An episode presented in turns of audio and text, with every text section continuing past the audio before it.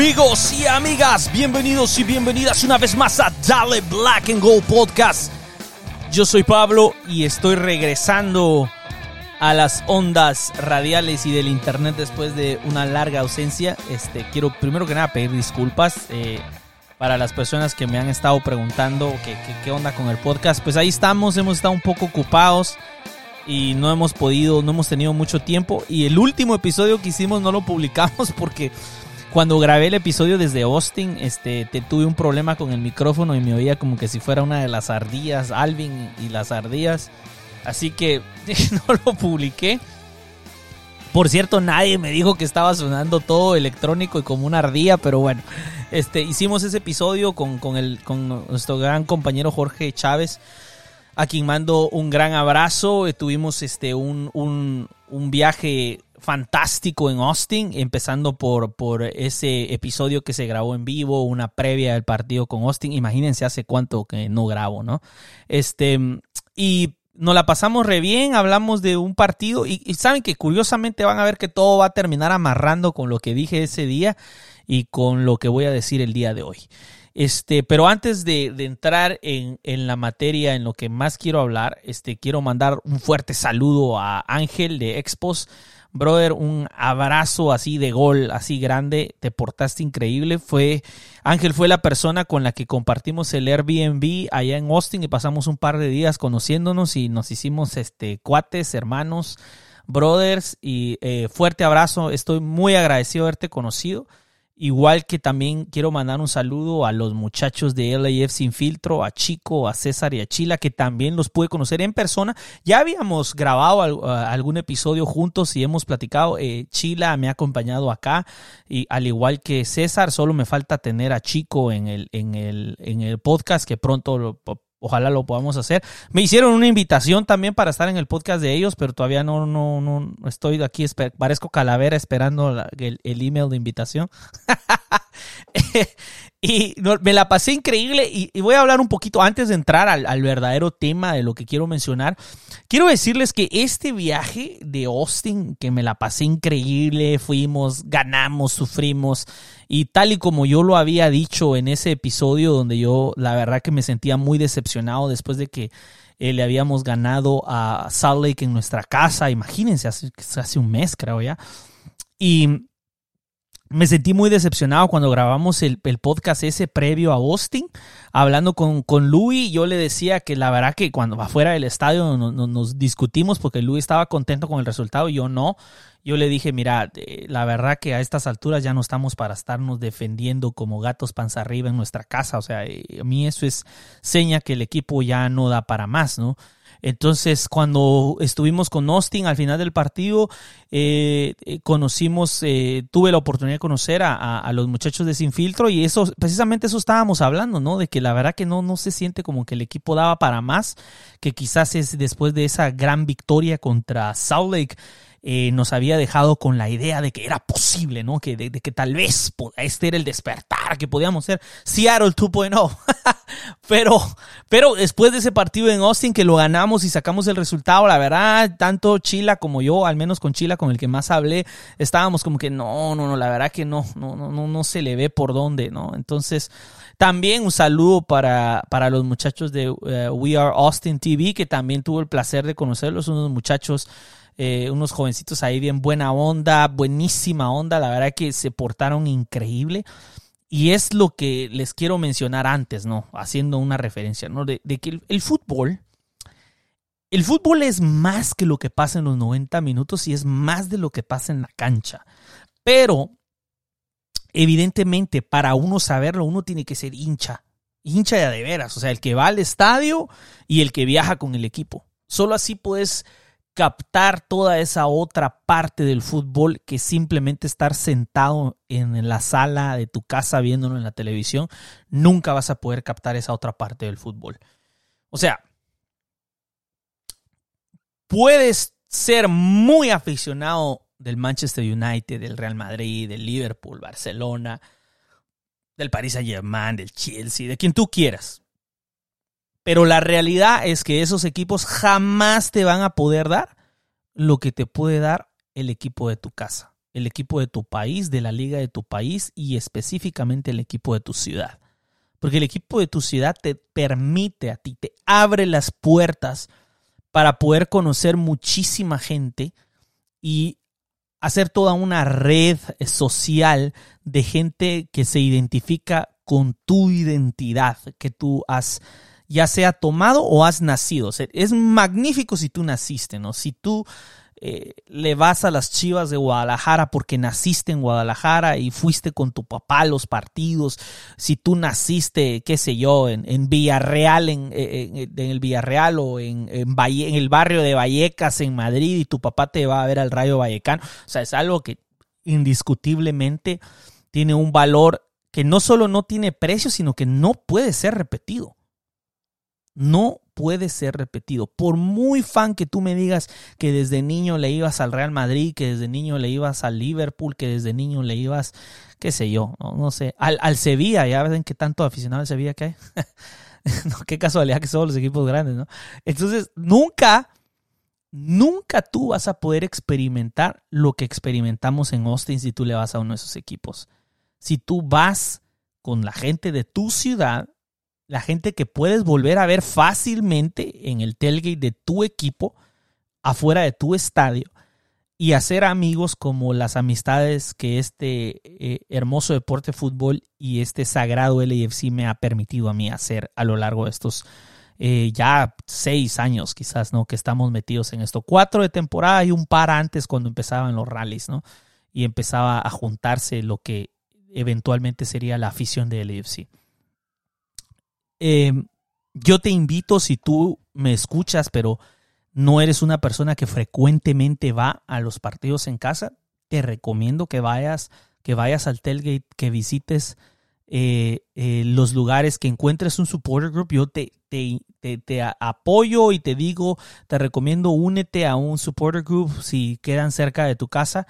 Yo personalmente me siento muy identificado con District 9 Ultras me quedan muy lejos, pero la verdad que se han portado tan maravillosamente conmigo, eh, Julio, este Rey, eh, Aarón, o sea, es increíble, ¿no? O sea, ellos han sido personas que me han tratado de una manera grandísima y me siento más identificado si me preguntan hoy, es algo que nunca lo he dicho, si yo me preguntaran si pertenezco a un support group, yo les digo, yo me siento parte de la familia D9U.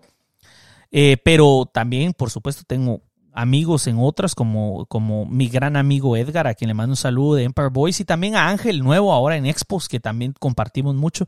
Ve al tailgate, conoce gente, únete, es, es, una, es la otra faceta del fútbol que va más allá de los 90 minutos y que sinceramente ir, entrar a un estadio ajeno con tu gente es algo que no tiene precio. La adrenalina que se siente al entrar ya sea uno gane o pierda. Yo he ido y hemos perdido, igual me le he pasado increíble y como bien lo dijo por ahí Chila en, el, eh, en su podcast cuando recomendaba lo mismo que estoy recomendando ahora, cuando tú vas, a, cuando tú acompañas en away games, eh, increíblemente el fútbol pasa en cierta manera, quizás no el fútbol, pero el resultado pasa a un segundo plano. El fútbol siempre es importante, es parte de lo que nos congrega son esos 90 minutos y es, el, es, es, la cancha que es sagrada, ¿no?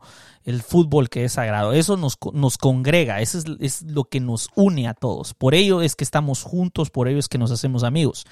Entonces, poniendo de lado eso, se lo recomiendo a ustedes, vayan a un partido de visita, eh, traten de ir a todos los partidos que puedan, es más allá del resultado. Solo así ustedes podrán entender por qué hay algunas personas que cuando uno ofende o dice cosas muy negativas respecto al equipo, ellos responden casi defensivamente y se lo toman casi personal. Lo que pasa es que para ellos es mucho más que los 90 minutos y es mucho más que los jugadores.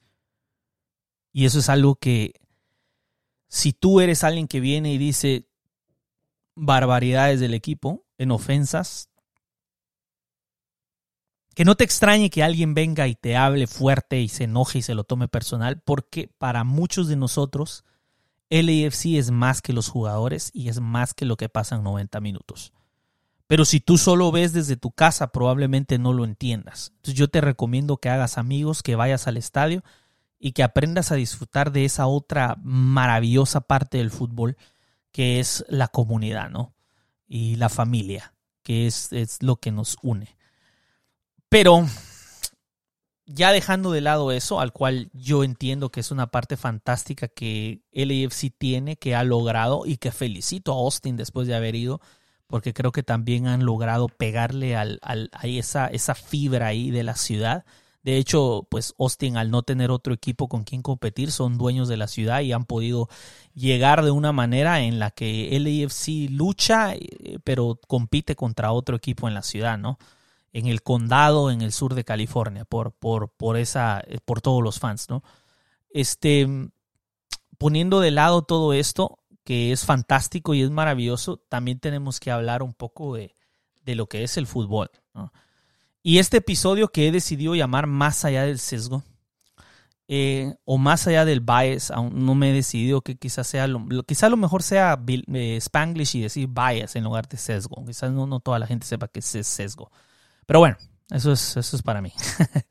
este, cuando yo escucho, y quiero decir esto más allá del bias, más allá del sesgo, nosotros, por ese mismo amor que le tenemos a nuestro equipo, a veces podemos tener la tendencia a creer que nuestro equipo es más de lo que en realidad es, porque es un bias, es un sesgo que tenemos.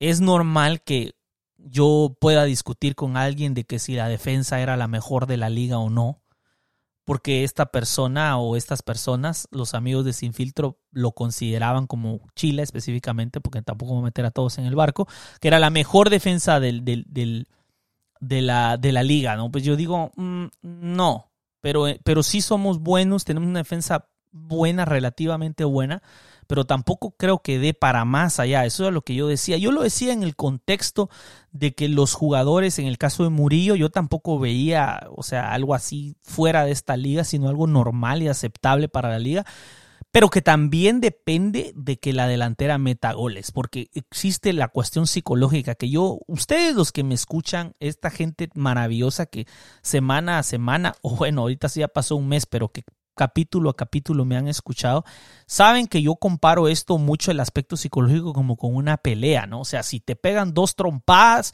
empiezas a perder la pelea en la cabeza, ¿no? Dos trompadas seguidas y tú dices, ay, este, este me va a romper la madre. Entonces tú mismo empiezas a como que a defenderte más y, y inconscientemente pierdes la pelea en tu mente. Entonces, por mucho que nuestra defensa pueda recuperar balones, por mucho que nuestra defensa pueda tratar de mantener ese resultado y permitir, porque la verdad que solo nos han goleado una vez y devolvimos la goleada a, a Kansas, no nos han goleado, hemos mantenido, pero también tenemos que pegar nosotros las trompadas, o sea, tenemos que responder. Y cuando no respondemos, los resultados no se dan. Más allá del sesgo, lo digo porque a veces nosotros podemos ver a nuestro equipo, ver a nuestros jugadores y creer, no, es que mira, el talento, la posibilidad. Pero cuando ya juegan en la cancha, nuestro equipo realmente, este ha sido un roster pobremente construido, una plantilla, un plantel pobremente construido. Eh, yo lo decía a principios de la temporada cuando grabé aquel episodio pedirle peras al olmo, pueden volver atrás y volver y escucharlo una vez más. Mi frustración donde yo decía, es un problema profundo el de LAFC. Porque esta gente cree que va a traer un montón de jugadores y van a hacer dinero vendiendo jugadores. Y yo hasta el momento, hoy que estoy grabando este episodio, estamos fuera de playoffs. Eh, la cosa se ha puesto terrible. O sea, es una muy mala temporada más allá de Bob Bradley, más allá de sus decisiones cuestionables.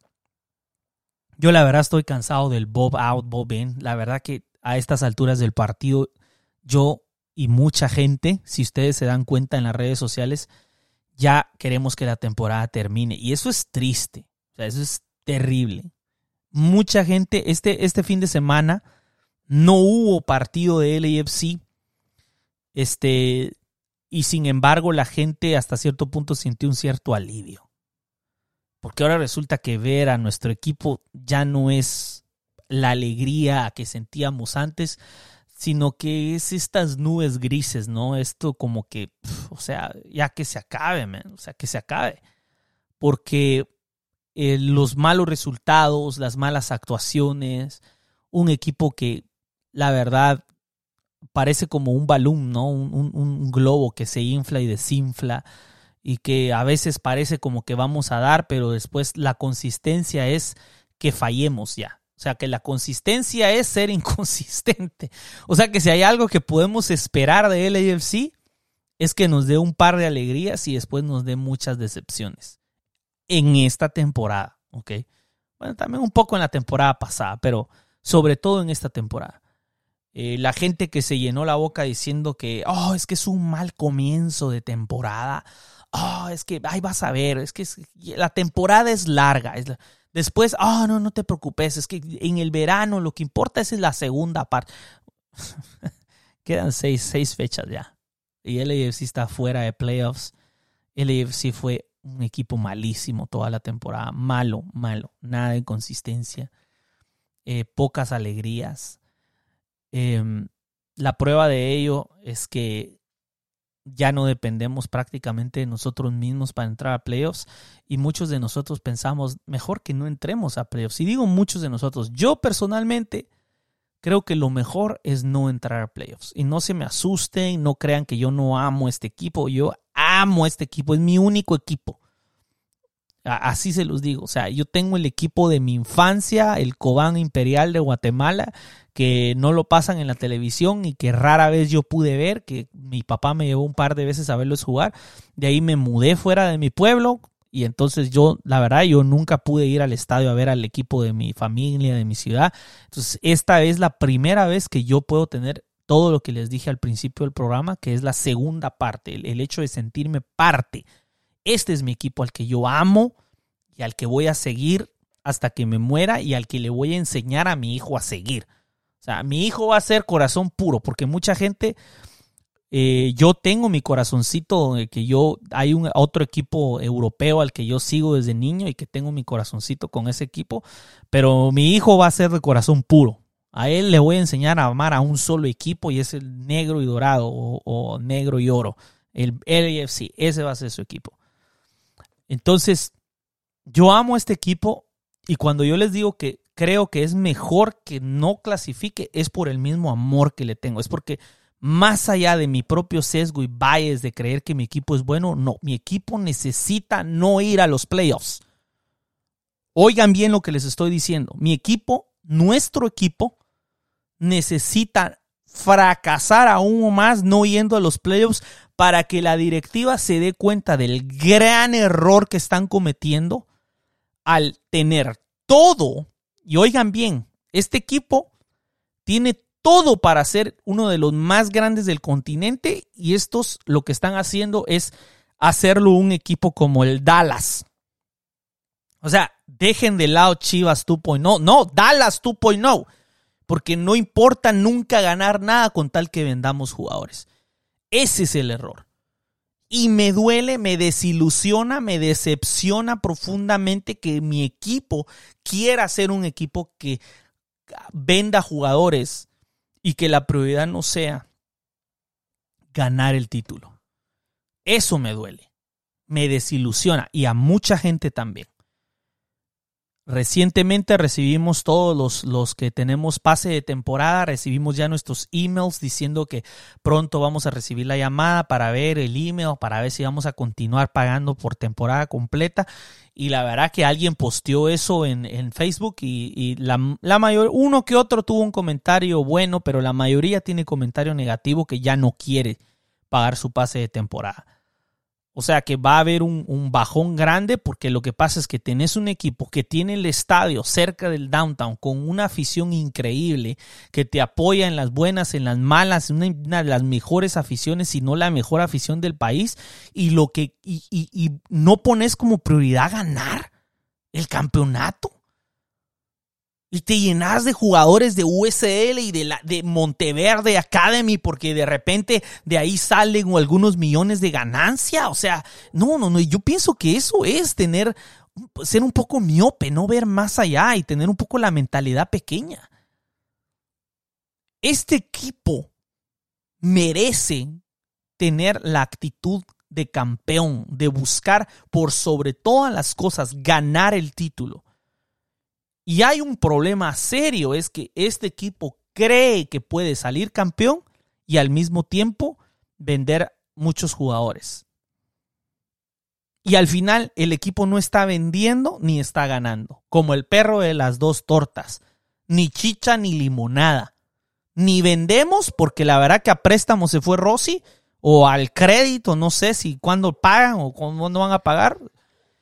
Y los jugadores que hemos logrado vender son jugadores de aquí mismo, vendidos dentro de la MLS. O sea, seamos honestos. Tampoco hemos sido exitosos vendiendo y mucho menos al consiguiendo el título, que, que es lo que realmente para lo que es el fútbol. Yo me estoy desahogando acá y estoy diciendo algo que mucha gente piensa que por todos lados ya está. Eh, todo mundo lo dice. Eh, yo lo dije a principio de temporada cuando estaba decepcionado y dije, no podés pedirle peras al Olmo, no puedes pedirle a Jennings que entre y que te haga los goles que te hizo Diomande. Y lamentablemente no me equivoqué. Quisiera estar equivocado, pero no me equivoqué. Y los muchachos por mucho que le echen ganas, Moose, por muchas ganas que le eche, eh, Duke, quien se le ve que tiene un talento a futuro. Yo quisiera que estos jugadores, así como Duke, entraran a jugar con un, en el minuto 70, con un partido resuelto, con el LAFC dominando y tener los minutos necesarios para crecer. No me agrada la idea que estos jóvenes tengan que entrar con la gran responsabilidad de darle la vuelta a un resultado.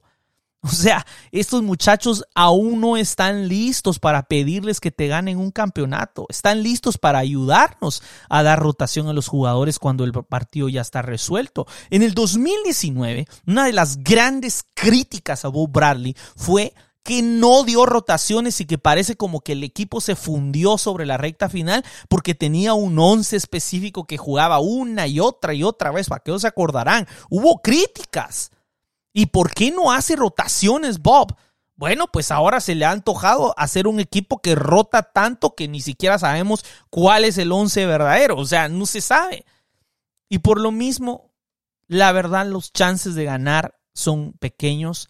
Pero si a Bob ya le dijeron que ya no lo van a renovar el otro año, si Bob piensa, bueno, total, ya me voy, y si le dijeron, ah, no te preocupes, esta temporada, no, no, no te preocupes, solo dale minutos a todos ahí, parejo, a ver quién es el próximo muchacho que podemos vender. Si la prioridad es esa, si esa es la actitud, eso es lo que me decepciona. Estoy decepcionado y desilusionado del AFC. Pero no estoy desilusionado de, de, de, de, mis, de mi gente. No estoy desilusionado de mis supporters. No estoy desilusionado de los colores. No estoy decepcionado de todo lo que hemos construido como afición. Este equipo nació con una gran afición.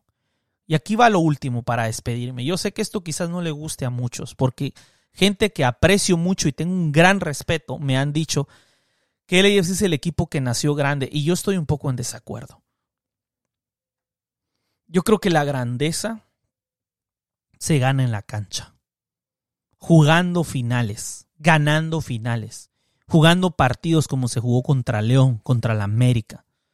Esa es, es esa, esa, esos partidos son los que te van haciendo grande poco a poco. No pudiste haber nacido grande. Lo que sí reconozco y lo que sí estoy de acuerdo es que el AFC nació con una afición grande. Nació con una afición de equipo ganador y grande. Y que esa afición no se le está dando lo que se merece que esa afición los primeros dos años se le pagó muy bien por la respuesta que estaba teniendo, cómo se movió la ciudad para apoyar a este equipo. Pero en estos últimos dos años, mm, no, específicamente, especialmente este año, el equipo no ha reflejado lo que esta afición se merece. Y aquí yo sé que, no sé si alguien de la front office me escucha porque esto es en español, pero si alguno de ustedes conoce a alguien de la front office, o, si tú eres de la front office y por alguna razón escuchas, monitoreas los podcasts, porque sí sé que se monitorean lo que se está diciendo en las redes y en los podcasts, yo te voy a decir una cosa y quiero decirle algo a, esta, a la front office. Si ustedes permiten que los aficionados empiecen a ir, no van a regresar tan fácilmente.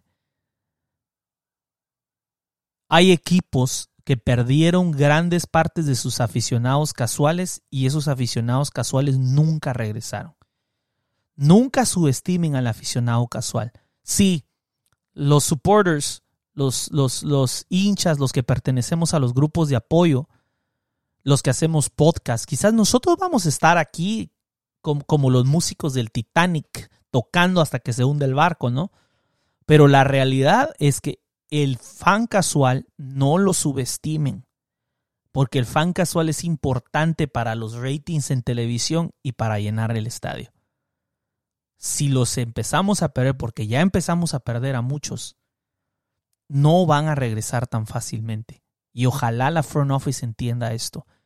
Cada aficionado que perdemos, que se desilusiona del equipo después de haber estado tan prendido, no tan fácil va a regresar es importante mantener este ritmo y ojalá que este año, si no clasificamos a los playoffs, sirva para que ustedes, los que están ahí a cargo, se den cuenta de que esta afición merece mucho más.